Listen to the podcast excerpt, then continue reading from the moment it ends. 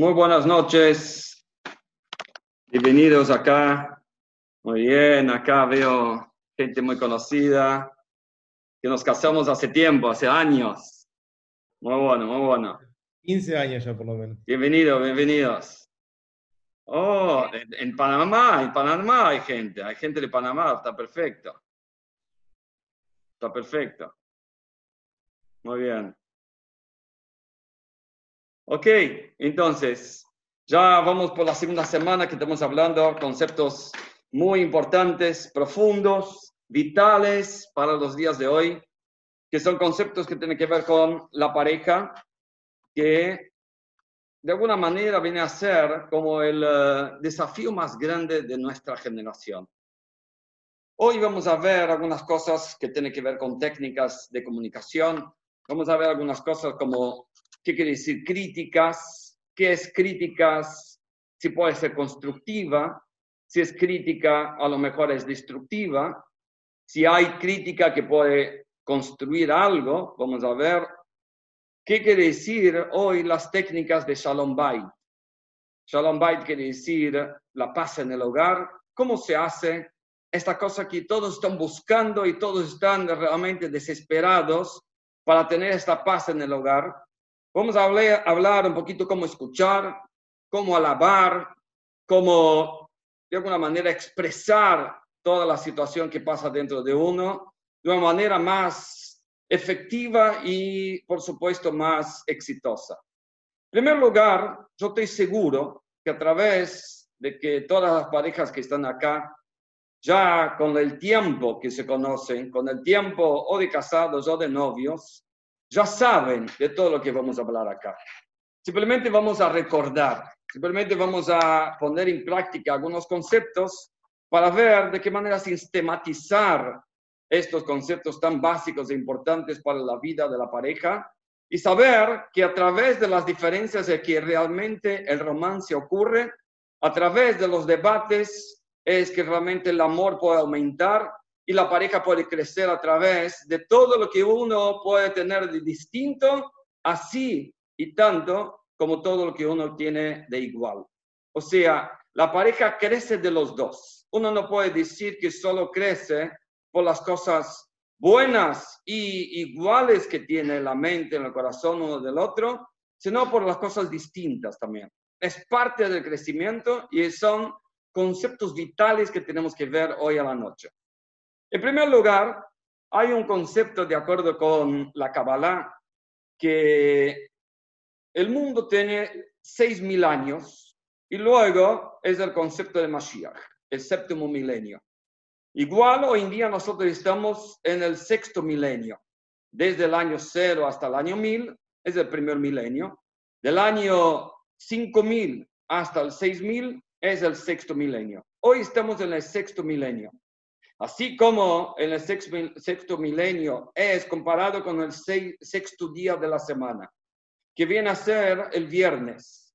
El sexto día de la semana uno no espera hasta el último momento, donde realmente es noche para recibir el Shabbat, sino ya recibe el Shabbat antes, ya prende la vela de Shabbat antes y ya la casa está preparada para recibir la energía de Shabbat.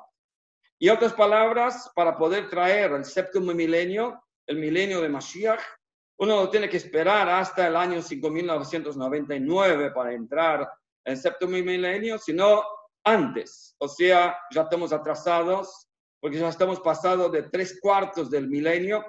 5750 sería como tres cuartos del milenio y hoy ya estamos mucho más, como 30 años más tarde. Entonces, ¿Cuál es la comparación esto en conceptos de tiempos y en conceptos de días? Y es así. Viernes a la tarde, todos estamos corriendo. Aquella persona que cumple y quiere realmente llegar a tiempo para Shabbat, uno está corriendo, uno está o cocinando, o saliendo del trabajo, o bañándose, y uno está corriendo. Y es común y es normal que cuando uno corre, uno uno puede chocarse con la otra persona. A ver, Moshe, ¿me traes un agua, por favor? Es el de. Gracias. eh, uno puede chocarse con la otra persona porque es común, dos están corriendo y es común chocarse hasta que la ley mismo dice que si una persona está corriendo y de repente la otra persona tiene, no sé, una bandeja con huevos y choca el otro y destruye todos estos huevos, que la persona que lo destruyó está libre. Si es viernes de la tarde, momentos antes de Shabbat. ¿Por qué? Porque la persona que sale con algo así frágil en la calle tiene que saber que hay gente corriendo en Shabbat. Y esto es común, el concepto este de chocarse en el Shabbat. Ahora, Erev Shabbat. Ahora, en el hogar judío también, cuando uno está corriendo, corriendo para poder llegar en Shabbat, en Shabbat, es común chocarse. Por lo tanto, uno tiene que hablar de una manera más cuidadosa y especial todos los viernes de la tarde antes de empezar el Shabbat, porque es común chocarse. Más aún porque se está poniendo más oscuro y por lo tanto hay menos claridad de conceptos, tanto el concepto físico, claro, oscuro, sino el concepto también espiritual. Así también en el sexto milenio, así también en los últimos momentos del sexto milenio. O sea, a partir del año 5500, que en comparación con los días es como el viernes de la tarde, ya pasó la mitad del milenio, el 5000 hasta 6000 es el sexto milenio, así es comparado con el viernes, el sexto día de la semana. Y por lo tanto, a partir de ahí empezó un nuevo desafío en la sociedad. El desafío es el desafío de la pareja, el desafío de la familia, el desafío de la paz del hogar, el desafío de amarse, aguantarse, divorciarse, eh, romance y toda la historia que uno escucha en los días de hoy de manera tan fuerte y tan común, lamentablemente. ¿Por qué pasa esto? Porque está escrito que a partir del sexto milenio, a partir de la mitad del sexto milenio, esto quiere decir 5.500, 5.600, es el momento donde empiezan los choques, porque la gente está corriendo. O sea, la comparación de los días con el milenio. Por lo tanto, hoy que estamos en un milenio, un momento especial en relación al milenio, como llegando al Shabbat, llegando a la venida de Mashiach, es común que la gente se choque. Por lo tanto, el momento especial es como común, eh, que haya necesidad de hablar sobre el Shalom Bait, que a lo mejor hace 10 generaciones no había el concepto, ya que el hogar es la institución judía más sagrada. Y por lo tanto, los enemigos del pueblo judío pudieron destruir nuestra tierra, pudieron destruir nuestros templos, pero nunca pudieron destruir la institución judía más sagrada y más importante que es el hogar. Entonces, hoy hay una misión especial que esto es la razón por que nosotros estamos haciendo este tipo de charlas y más aún en la época que estamos viviendo. Ahora hay un plus. El plus es el concepto de la cuarentena, donde uno está, por así decir, 24 horas, aquellos que no están permitidos trabajar todavía.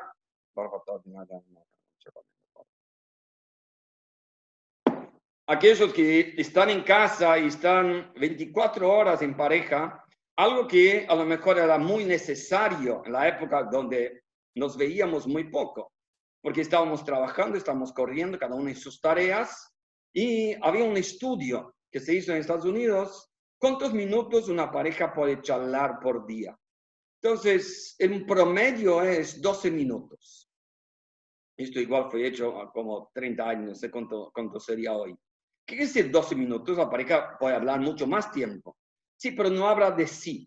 Habla sobre los chicos, habla sobre el tiempo, habla sobre la plata, habla sobre cualquier otra cosa, pero hablarse entre sí sobre uno mismo, a lo mejor hay un promedio de 12 minutos. Ahora, nosotros tenemos 24 horas como una bendición que Hashem quiere, justo el momento que ahora viene Mashiach, el momento donde el final del milenio, que es el final del viernes en comparación con el milenio, Ahora es el momento donde Dios quiere que estemos más tiempo en pareja, podamos ir descubriéndonos cada vez más. Ah, estás casado cinco años, diez años, veinte años. No tenés una idea como estos días, estas semanas han cambiado a miles y miles de parejas que se han casado hasta 10 años, 20 años, 30 años. Se están descubriendo, se están sintiendo qué es lo que uno necesita realmente y cuáles son las cosas que el otro esperaba de la otra persona y que por alguna razón el tiempo pasaba y uno no se animaba a hacer, porque la cabeza no estaba. Hoy, con todo el caos, hay más humildad. La persona que era de alguna manera tan altanera antes, que se, se creía el súper, o por su plata, o por su título, o por su poder, o por su nombre, hoy en día uno sabe que no hay nada de esto.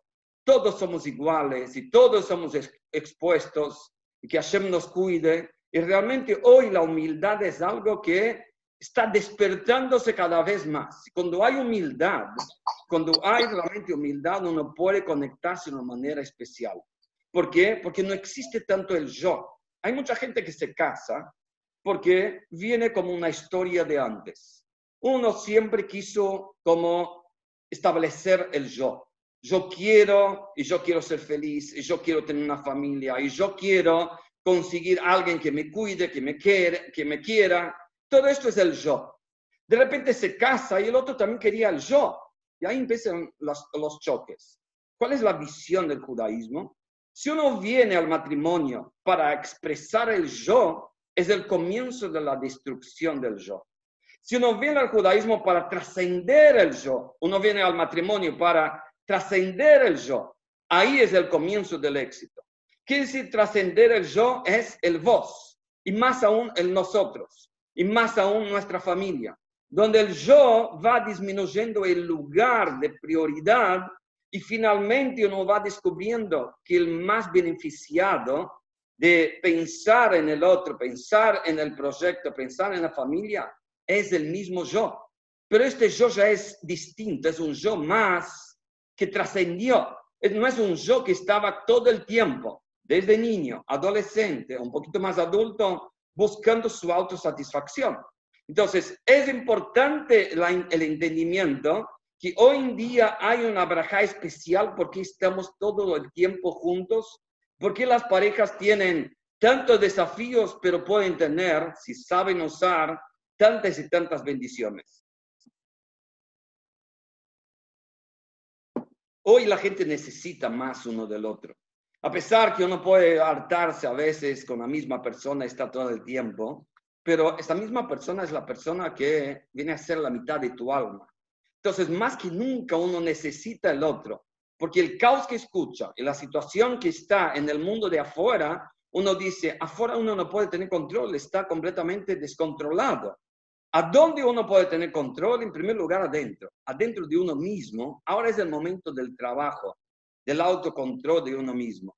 Y cuando hablamos de una pareja que se ama, es más fácil realmente trabajar con el autocontrol.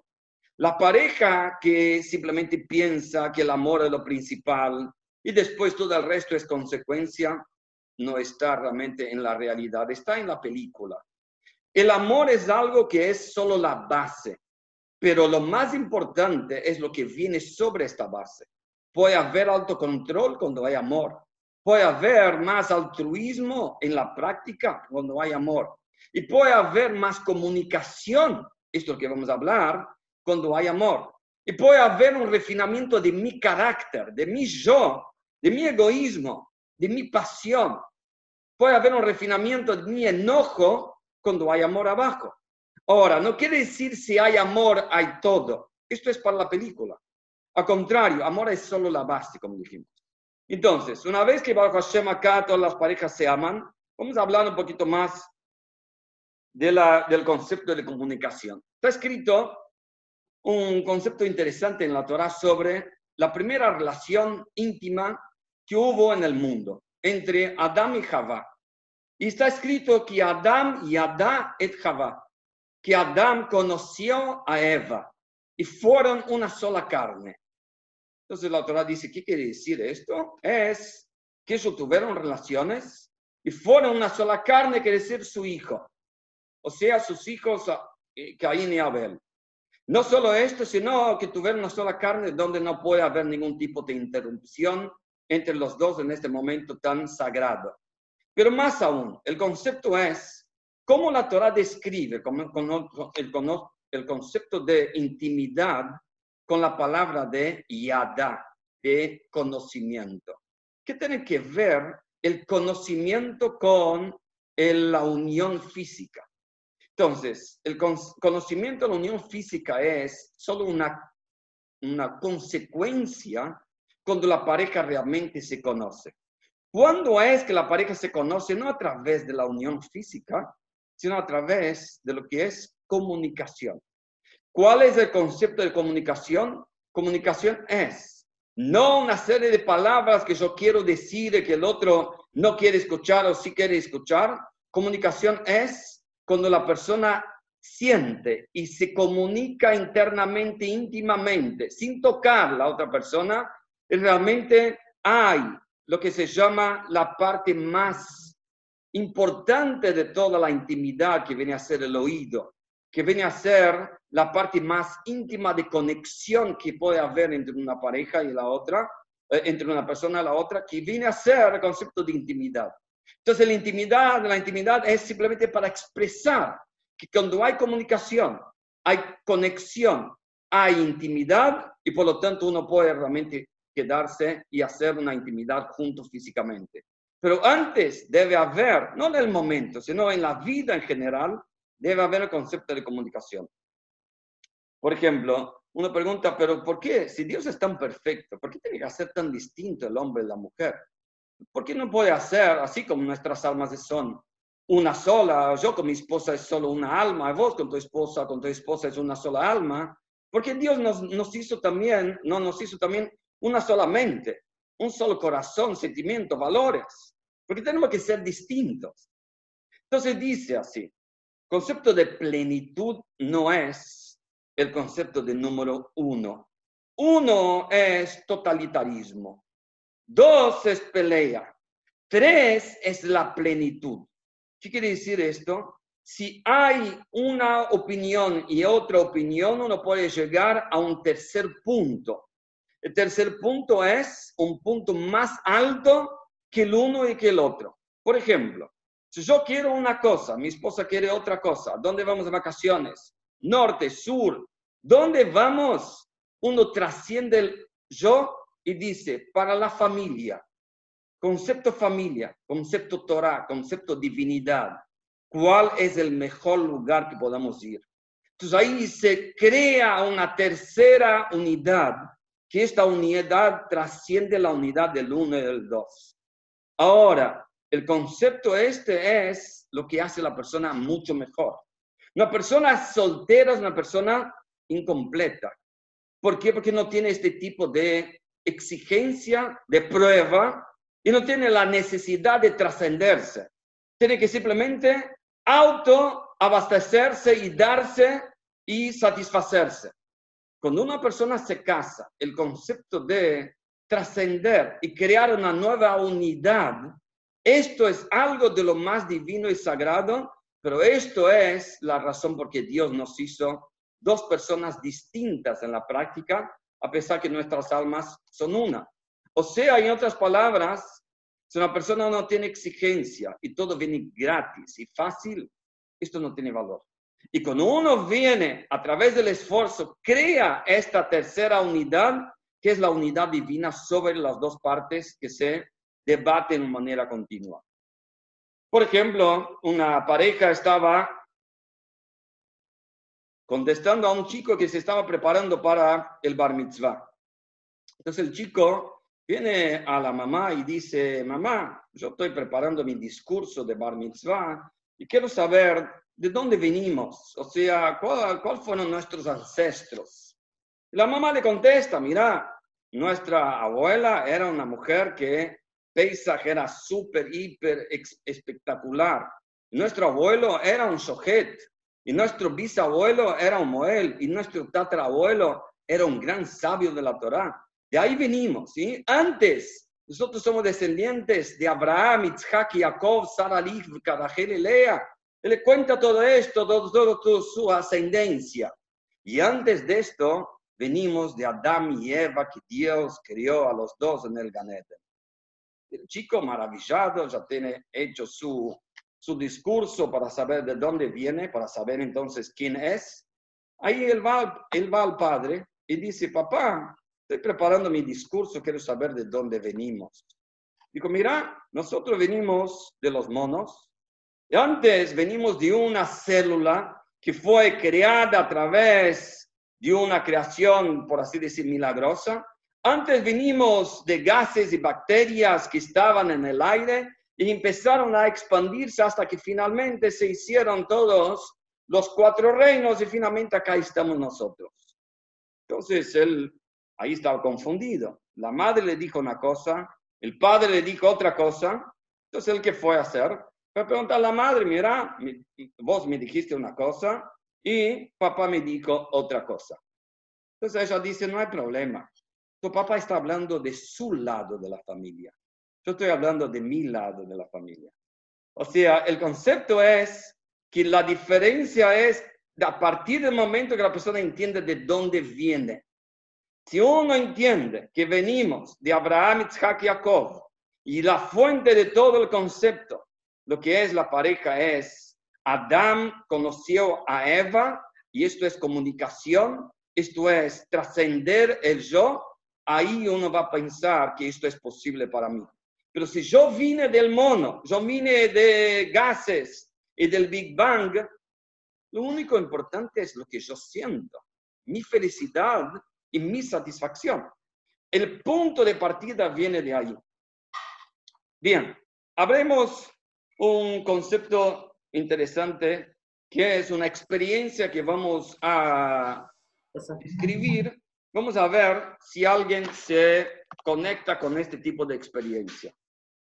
Una pareja se encuentra no sé quién llegó antes en casa, si ella llegó antes de su trabajo, si él llegó antes de su trabajo, pero se encuentra ahí, la esposa le pregunta al esposo, ¿cómo te fue el día?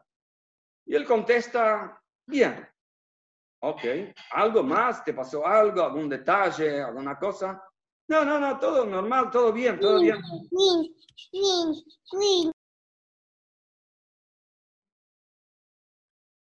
Todo normal, todo bien. Y por lo tanto, uno dice, ok, después van a cenar juntos con un grupo de amigos.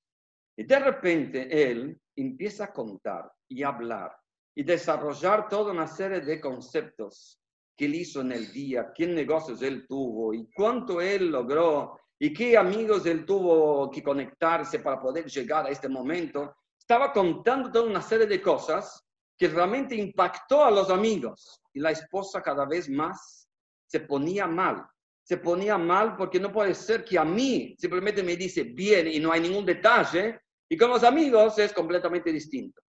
Y ella llama a él a un costado y dice, mira, yo quiero ir a casa, me voy, si no, me voy sola, ok, te llevo, dijeron a, los amigos, mira, tenemos que irnos con los hijos, etc. Y media hora del camino de vuelta, silencio absoluto. Llegan en su casa y empieza un debate completamente, como puede ser, que vos dijiste que era solo bien, no, no quisiste expresar nada más, solamente a tus amigos, empieza toda una serie de desarrollo de una conversación. No es algo que ustedes se refieren a algo real, pero vamos a hablar de algo teórico, por así decir. ¿Y qué pasa en ese momento? Vamos al punto de partida.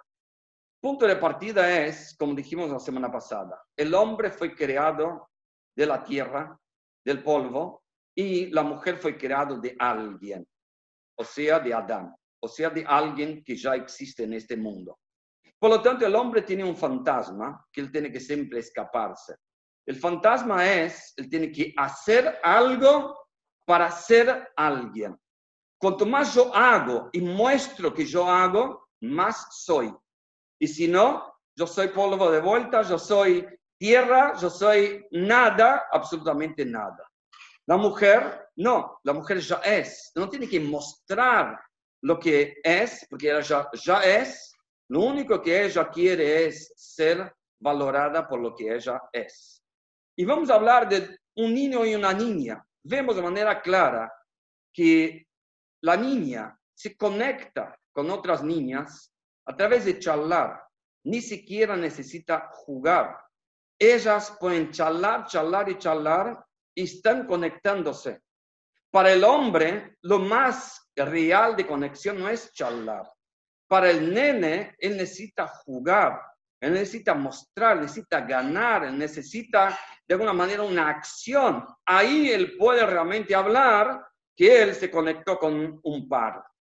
Cuando llega el momento que el hombre y la mujer se juntan, entonces la mujer lo que necesita es comunicación, que ella sea valorada, como ya vamos a hablar, y que el hombre se exprese y que haya una unión a través del habla.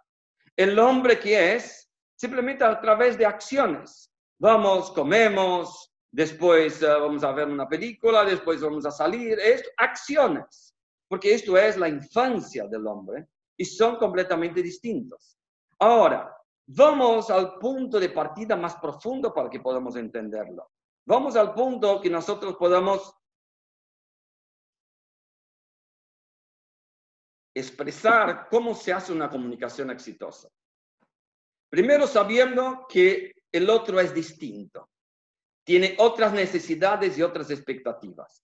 Segundo, para que haya comunicación tiene que haber ojo a ojo, cara a cara. No puede uno estar en el celular y el otro tratar de hablar. Antes, uno puede decir una cosa, uno puede decir un concepto, mira, hace esto, por favor, lo otro, lo otro. Muy bien, esto no es comunicación. Estos son conceptos diarios. Para comunicación, donde esto va a ser unión, donde esto va a aumentar la base, que es el amor, debe haber conexión ojo a ojo, cara a cara. Ahí está la presencia de Hashem cuando los dos están cara a cara, igual en el Beit HaMikdash, en el lugar sagrado, como explicamos la semana pasada, que ahí arriba del lugar más sagrado, que era el Arona Kodesh, ahí estaba la presencia de Dios cuando la pareja estaba cara a cara. O sea, arriba había dos dibujos de dos estatuas que estaban cara a cara. Cuando el pueblo judío se peleaba con Dios, se daba vuelta, a pesar que era una sola parte de un pedazo de oro. Pero el concepto es la atención. Por lo tanto, para que haya comunicación, la principal conexión debe ser el oído. O sea, la persona debe estar capacitada para poder saber escuchar. ¿Qué quiere decir escuchar? Escuchar quiere decir muchas cosas, entre ellas. Cuando yo escucho, no estoy queriendo hablar, estoy queriendo escuchar. Si yo escucho para que la otra persona termine de hablar, para que yo pueda finalmente hablar, yo no estoy escuchando. El momento de escuchar debe haber un momento, como dijimos, solamente una conexión de un camino. Él o ella están hablando a él o ella. Y es un solo camino. La otra cosa es, una vez que la otra persona está hablando, yo no puedo sacar conclusiones y simplemente decir, ah, debe ser esto lo que está sintiendo, debe ser esto lo que está llegando a la conclusión. No, cualquier conclusión que querés llegar a través de la palabra de tu pareja, tienes que preguntar, tienes que expresar. Es muy importante que uno pueda expresar lo que la otra persona está diciendo. ¿Cuál es la prueba que me estás escuchando? No cuando yo te pregunto, ¿me escuchaste? Vos decís, sí, sí, sí. No, cuando vos me decís, ah, estás diciendo tal y tal y tal cosa. Estás ahora sintiendo tal y tal cosa. Cuando hay un feedback en detalle, ¿qué es lo que la otra persona está contándome? Ahí hay comunicación. Entonces, es muy importante que haya una expresión llamado el feedback, que quiere decir que te traduzca en lo que yo estoy entendiendo, lo que vos estás diciendo. Ahora, esto no es fácil. Para una pareja que ya tiene una estructura de, eh, de comunicación de manera más directa y más seca, no es fácil que en cada momento no tenga que expresar, ah, esto es lo que estás diciendo pero eso es algo que hace con que la otra persona sienta que está siendo escuchada o está siendo escuchado. Esto es el concepto de comunicación. Para, primer lugar, debe haber alguien, no que hable, pero en primer lugar debe haber alguien que escuche. O sea, si una mora, si un profesor va y llega y habla lo que tiene que hablar, nadie está escuchando, no hubo comunicación. ¿Por qué? Porque cada uno está en su mundo, con su celular, con sus problemas o con su cansancio, primero es muy importante que el profe o la moral, more, lo que sea, pueda despertar una conexión, para despertar una conexión que el alumno, en el caso, puede ser un recipiente, en el caso para poder escuchar y por lo tanto valorar lo que le voy, le voy a decir. Vos le podés estar diciendo algo de lo más importante a tu esposo o tu esposa, pero primero tienes que llamar la atención. O sea, si alguien, principalmente el hombre, tiene hambre, por ejemplo, está mirando un partido y la otra, y, la, la, esposa quiere contarle algo importante, hay que ver, ahora no es el momento, ahora no es el lugar. También lo, mismo con tus hijos. Tus hijos están jugando y de repente quieres contar algo, tenés que de alguna manera llamar la atención y no es el lugar, no es el momento. En este concepto de comunicación también existe el concepto de fidelidad. ¿Qué es fidelidad o infidelidad? Para la gente en general, infidelidad es lo que sale en la película, que es simplemente que uno va y se toca o hace algo con otra persona. Esto no es el concepto de fidelidad o infidelidad para el judaísmo. Fidelidad quiere decir acompañar, estar siempre al lado de la otra persona. Por lo tanto, si ya yo en la comunicación acompaño a mi esposa o a mi esposo, ¿qué quiere decir? Yo escucho hasta el final y luego trato de expresar, como dijimos antes, lo que la otra persona dijo. Y por lo tanto, ahora yo acompaño su pensamiento y su sentimiento. Pero si yo no acompaño, quiero simplemente contestar, no hay fidelidad. Otro ejemplo de fidelidad. Voy a decir que una pareja sale a comer con amigos y ella le pide al esposo, ¿me puede servir un poco de Coca-Cola? Y él va, agarra y sirve y de repente hace un enchastre y se cae la coca de la mano de él y se cae toda la mesa. Y ella dice, siempre lo mismo, vos sos tan, no tenés cuidado con la cosa, que siempre lo mismo. En este momento ella está siendo infiel con él. O sea, ella está queriendo quedarse bien con los amigos y no con ella, y, con, y no con él. O sea, no hay un concepto acá de tocarse, no hay un concepto de infidelidad para una película, pero sí no hay un concepto de acompañar y estar ahí al lado tuyo para siempre. Por lo tanto, la comunicación, la fidelidad es acompañar los conceptos, acompañar los sentimientos, hasta ponerse en el lugar de la otra persona, qué es lo que está sintiendo, y ahí podés decir lo que vos sentís, lo que realmente puede ser una respuesta a la situación que está pasando con la otra persona. Entonces, no deducir situaciones, sino preguntar y realmente llegar a una conclusión por lo que la otra persona está diciendo y no por lo que vos realmente estás sacando la conclusión.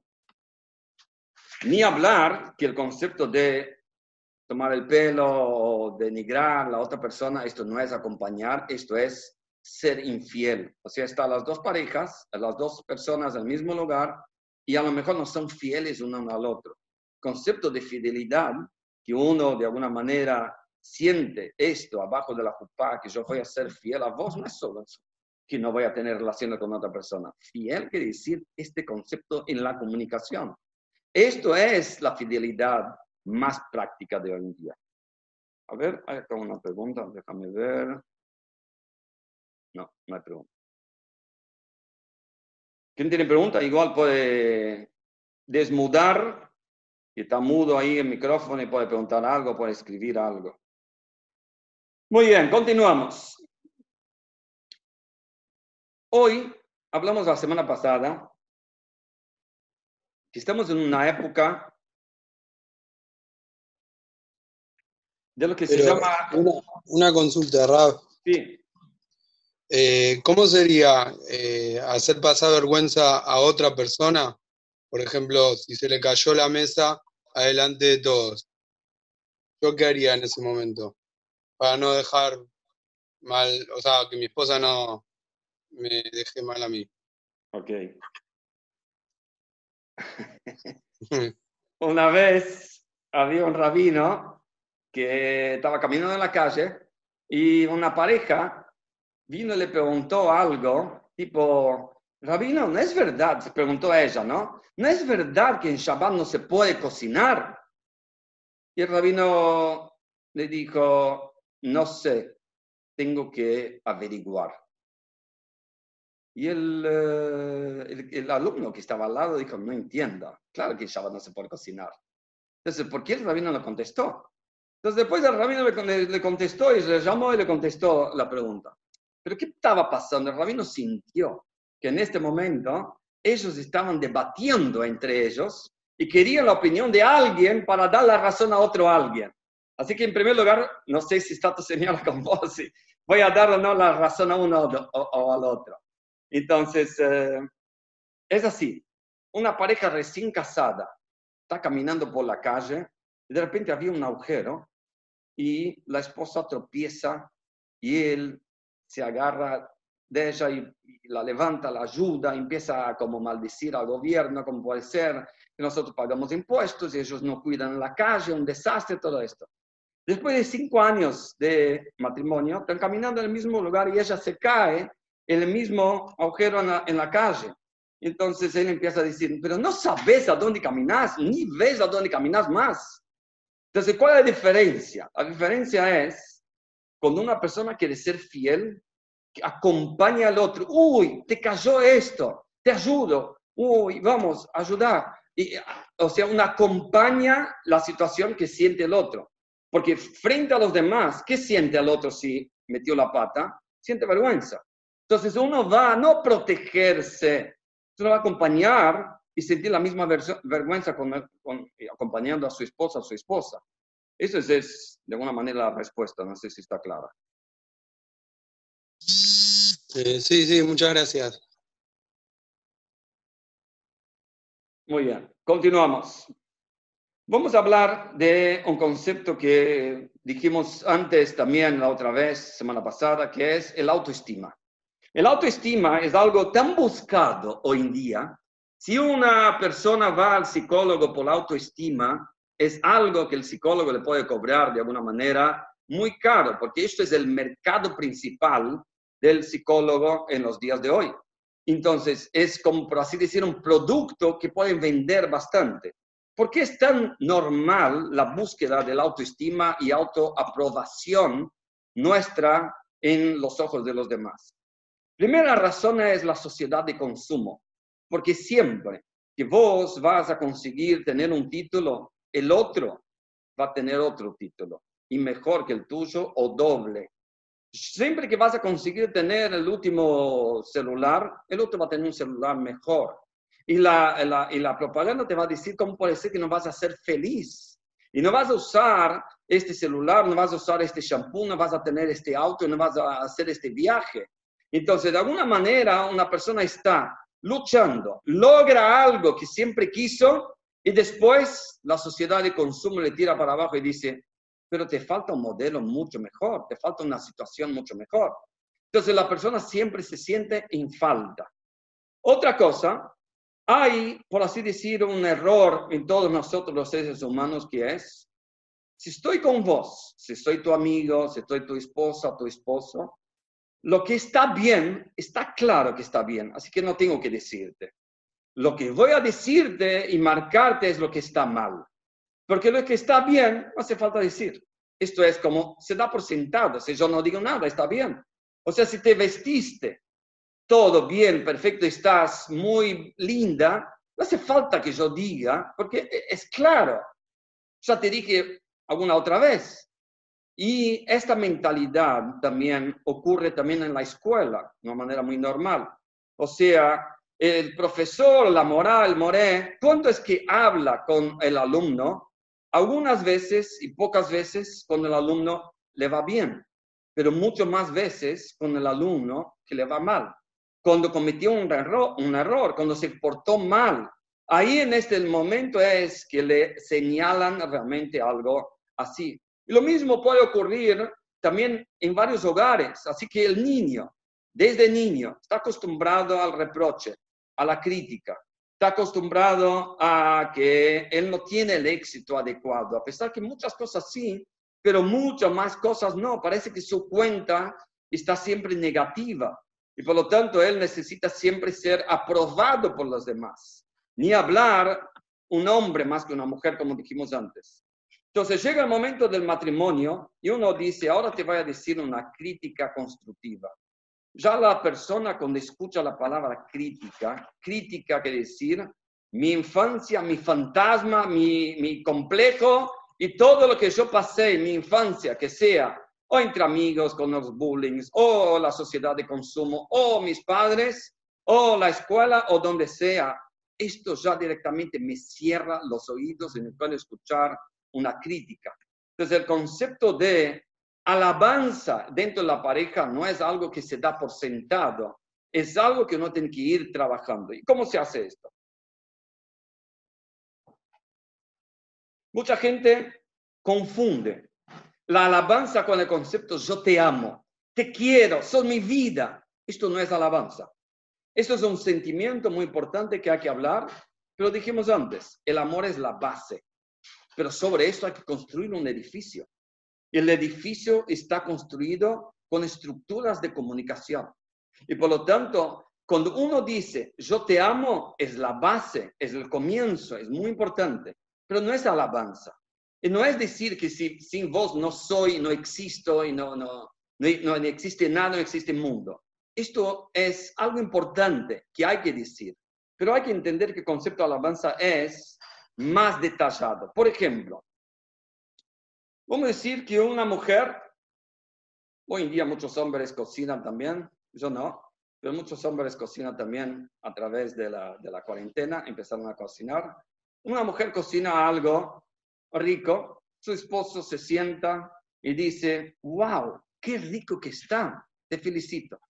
Muy bien, eso es una alabanza importante. Y es muy importante siempre reconocer. Y esto ya es un paso muy grande para el edificio de la comunicación. Pero hay algo mejor. Hay un concepto, lo bueno es bueno, mejor es mejor. Cuando yo te digo algo para mejorar, no quiere decir que estás mal, sino que estás bien. Pero dice el Rebe, gut is gut, aber besser is besser, en Yiddish. Quiere decir, bueno es bueno, pero mejor es mejor. Entonces ahora te va a decir algo mejor. ¿Cómo se dice una alabanza, por así decir, en la cocina? Dice, wow, ¿cómo agarraste, tomaste tanto tiempo para preparar este, este pollo? ¿Y de qué maneras vos te dedicaste a ver cuál era el, el, eh, el, eh, condimento que más me gustaba? La verdad, cómo lo pusiste, cómo lo adornaste, es algo espectacular. Yo sentí algo más allá del gusto de pollo, sentí tu presencia. O sea, Sí, de repente empezás a decir así o hablar así, tu esposa tu esposo va a decir, y esto no está bien de la cabeza, le hizo mal la cuarentena. Pero de a poquito anda aumentando el detalle y que no es fácil. Y yo te digo que no es fácil, pero es algo que realmente llega de una manera más exitosa. Otro ejemplo. Acá tenía algunos ejemplos. Eh, qué linda que estás qué linda que estás, o qué lindo. Eso se siente bien, muy bien. Pero mira cómo te maquillaste y qué manera vos pusiste tu pelo, la verdad que me encanta. Y mira cómo estás con el zapato, mira tu ropa y de qué manera te arreglaste. La verdad que me encanta cada detalle. Y esto es algo distinto que decir, ay, qué linda que estás. Que es algo importante también, pero es un comienzo. Next. Si el, la esposa quiere decir, mira, eh, la verdad que valoro que estés trabajando más que yo. Yo también trabajo, pero sé que, que estás trabajando más que yo. Ok, eso es algo importante, el reconocimiento. En el caso de la pareja que es así, hoy en día es al revés, pero en el caso de la pareja que es así, entonces dice, es mejor decir así. El otro día yo fui a comprar algo y increíble cómo está la inflación.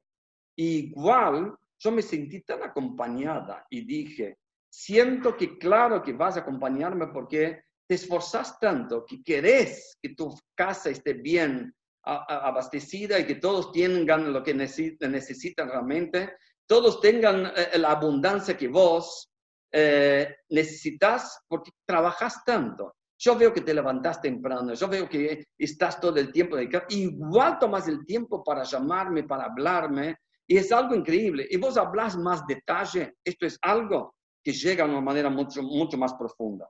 Por ejemplo, eh, si uno quiere hablar algo y otro dejó de hacer algo, dejó el celular para poder escuchar a su esposa, a su esposo, entonces eh, el otro dice, gracias por escuchar. Muy bien, muy importante, pero es muy distinto decir, wow, dejaste algo que querías hacer y que realmente estás con la cabeza en otro lado y te quedaste acá y te escuchaste y tuviste en el momento, no sabes cómo valoro esta acción. Entonces, el valorar es alabar y por lo tanto esto es en detalle lo que realmente va a funcionar en la construcción de este edificio. Lo mismo es, a veces hay situaciones donde uno no sabe hablar, pero sabe escribir. Por ejemplo, uno puede escribir mejor que hablar, otros pueden hablar mejor que escribir.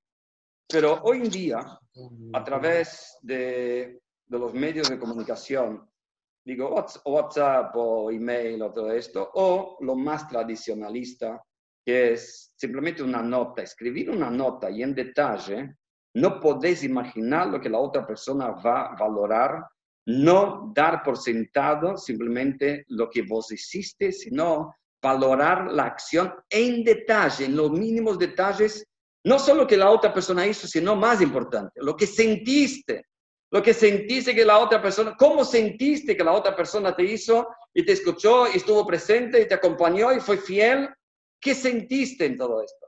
Esto a veces escribiendo es algo que se queda y hay momentos donde él o ella van a estar en algún momento de, de, caos interno y van a buscar este papel y van a ver que la verdad de esta persona no solo me quiere, sino es fiel, me acompaña y está realmente reconociendo cada mínimo detalle que estoy con él o con ella. A ver, había una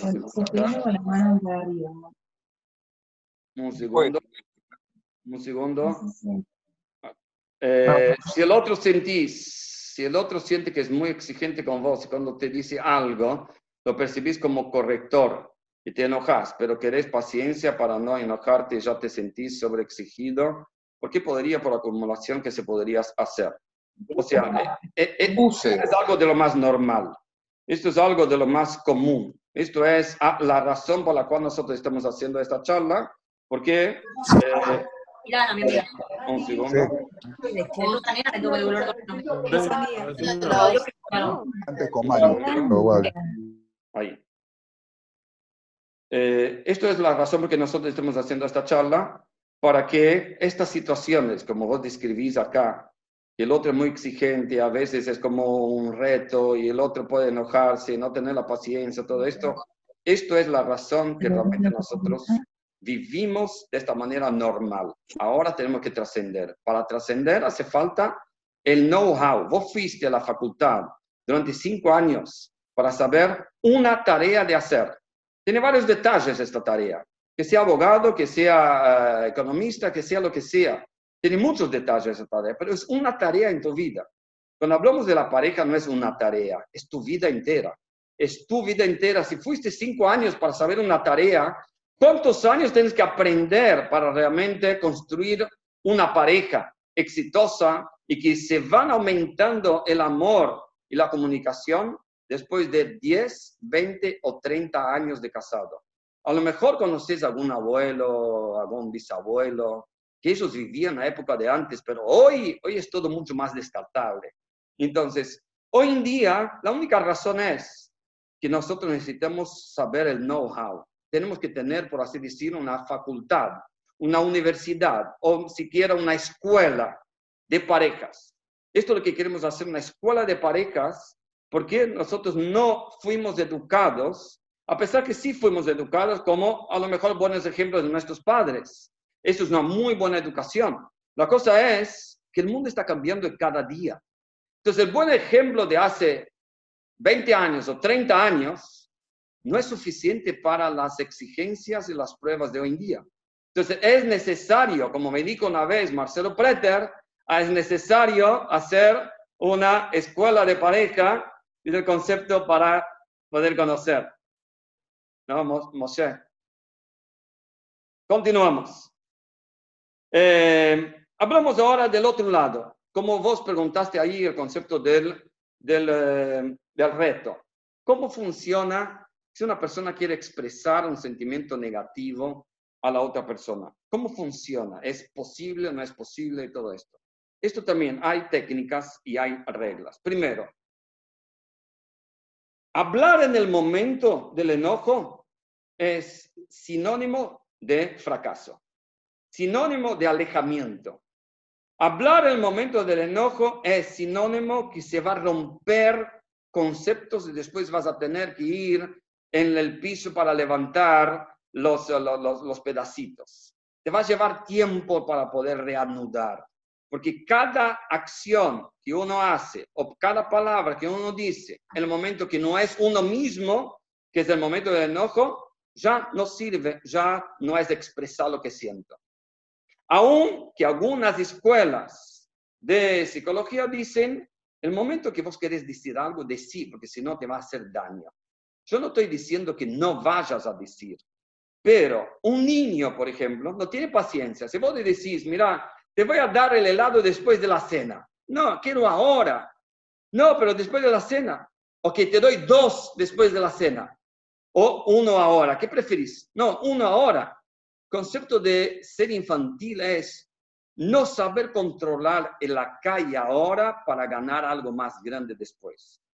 Cuando una pareja realmente está en momento de enojo, esto y uno expresa momento de enojo es algo infantil es perder todo. Y por lo tanto, no quiere decir que más tarde no vaya a hablar. Es muy importante también hablar. De otro lado, si uno va diciendo, no, yo voy guardando, yo voy callándome, yo voy aguantando y todo esto, y claro, el momento explota y es peor. Así que hay que hablar, pero no el momento que te subió la sangre en la cabeza. Es un momento que uno tiene que encontrar, un momento que el otro quiera escuchar, que otro no va a sentirse como el reto y con la crítica y con la destrucción. Cuando encontrás este momento, ahí tenés algunas reglas. Por ejemplo, no existe el concepto que vos me decís siempre o nunca. Si vos me decís siempre me haces esto o nunca me ayudás, ya directamente la otra persona cierra los oídos y no existe más comunicación. Aunque tengas 100% la razón, pero si decís siempre y nunca, ya es algo de otro mundo.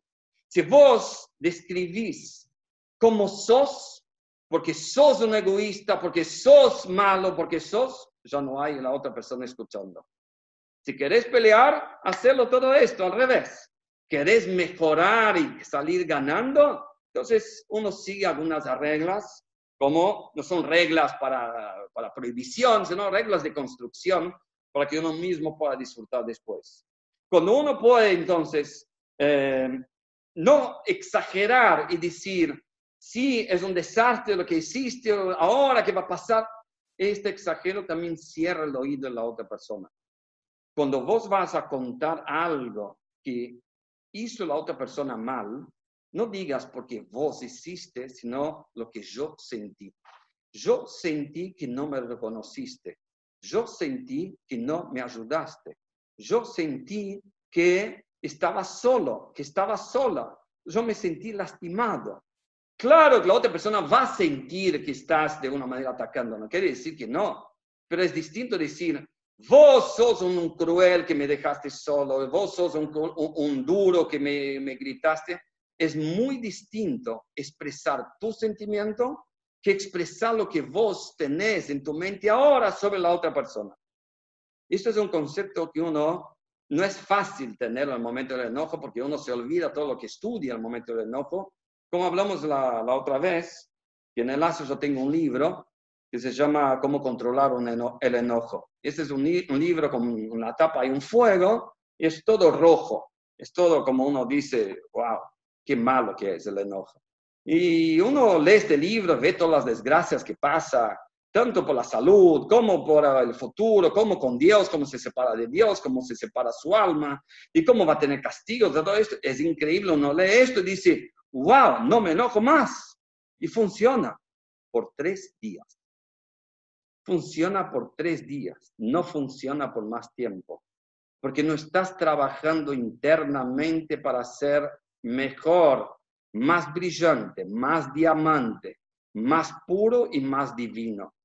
Simplemente, simplemente controlando un fuego y que esto es el primer paso. Esto es bueno, pero lo que viene después es, vamos a crecer de una manera que podamos ser más divinos, que podamos refinar nuestro carácter, que podamos decir, el mundo de afuera, yo puedo ser el carácter que, que tengo para poder vender, para poder comprar, para poder eh, manejar. Muy bien, el mundo de adentro es tu vida, mundo de tu hogar es tu futuro, de tus hijos, de tus nietos, de tus bisnietos.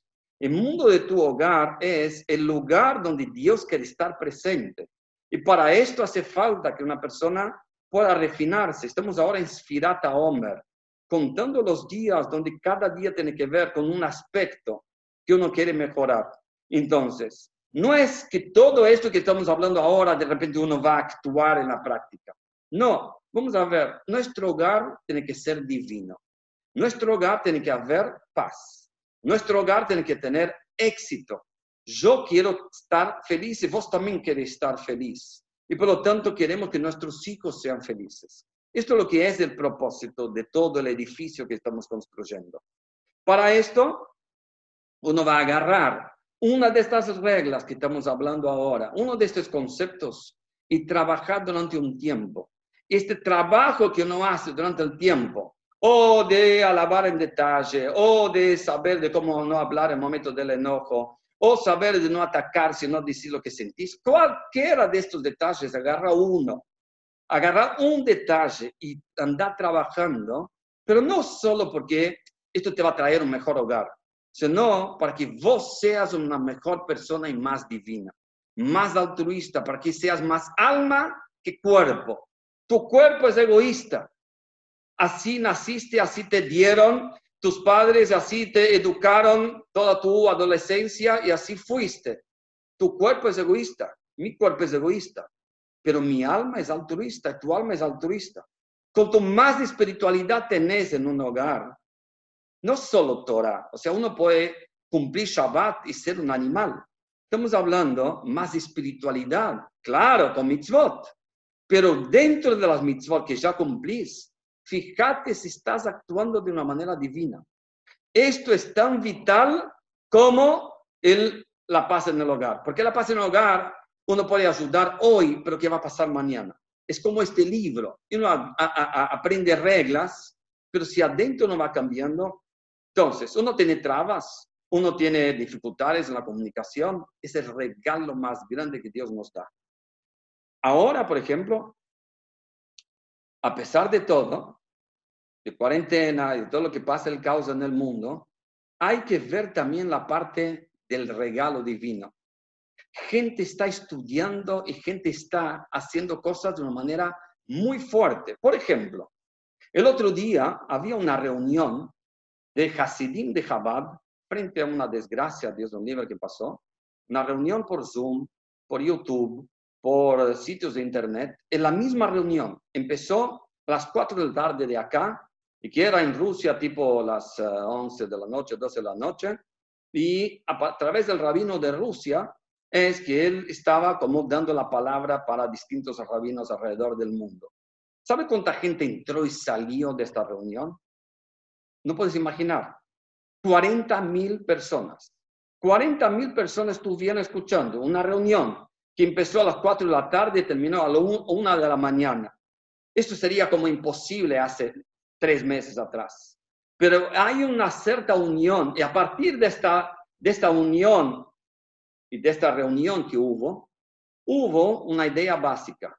¿De qué manera hoy uno puede perdonar, dejar de lado su ego, dejar de lado su pelea y empezar a rebajarse con la humildad y pedir perdón al otro y estar unido con el otro y ver que uno es hijo del mismo Padre? Trascender diferencias, ir más profundo en lo tu ser. No quiere decir que vas a pensar igual al otro. No empezaron todos a pensar igual esto no, no es posible todavía en este mundo. Pero sí de sentir que el otro es tu hermano. Y cuando sentiste que el otro es tu hermano, en el mismo día, al día siguiente, maravillas. Gente no, no se hablaban 10 años, 20 años, familia, tíos, primos, por herencia y por porque el otro no me saludó, no me, no me invitó para el bar mitzvah, el otro del country. Cosas increíbles que pasaron a partir de este Fabrengen de tantas y tantas horas.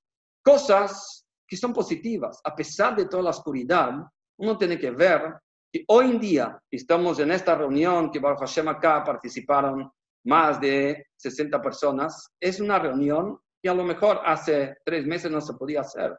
Y por lo tanto uno continuaba diciendo, mira, yo no tengo hope, no tengo esperanza.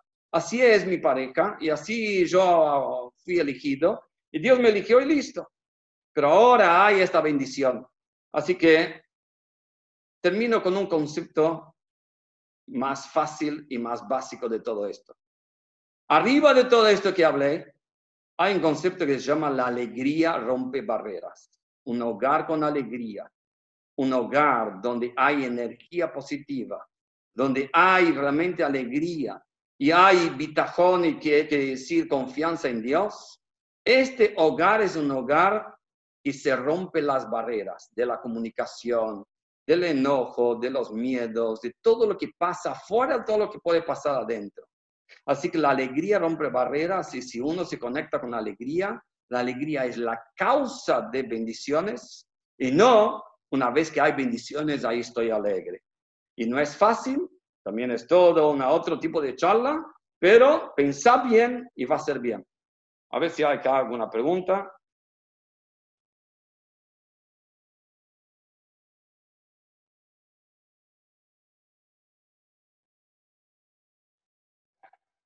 También escuela para padres de hijos chicos, padres de hijos adolescentes. Yo me lamento mucho que yo no tuve escuelas para educación o escuela para pareja. Baruch Hashem, con el tiempo vamos aprendiendo tanto de la Torah y de charlas y todo esto con la vida, pero era algo realmente que en cada momento uno podía como ir descubriendo antes del tiempo. No es lo mismo que un padre sea un padre de un nene chiquito o de un nene grande o adolescente o mismo adulto, mismo casado. Entonces es un mundo completamente distinto, así que no sé si hay alguna otra pregunta. Uno puede escribirme también o puede hablarme. Así que Besat Hashem, que podamos siempre escuchar solo buenas noticias uno del otro, solo brajot para cada uno de ustedes, que podamos ser inteligentes y agarrar algún concepto de todos los decenas de conceptos que hablamos. Tenemos solo una hora. Entonces, un concepto y ver de qué manera trabajar. Y no solo trabajar en la práctica, sino trabajar internamente. Porque nosotros somos almas divinas que somos parte de Dios. Y es seguro si nosotros conectamos más este momento, con más charlas, con más Zoom, con más estudio, con más alegría, es seguro que vamos a tener éxito en el lugar más sagrado y más importante, que es el lugar de nuestra vida. Acá, muchas gracias por todas las eh, felicitaciones. Igual las ideas que estoy contando acá, trato que no sean las mías, sino de la Torah. Muchas gracias, éxitos y nos vemos ya en el Shalaim con Mashiach y Salud completa para todos. Besat Hashem.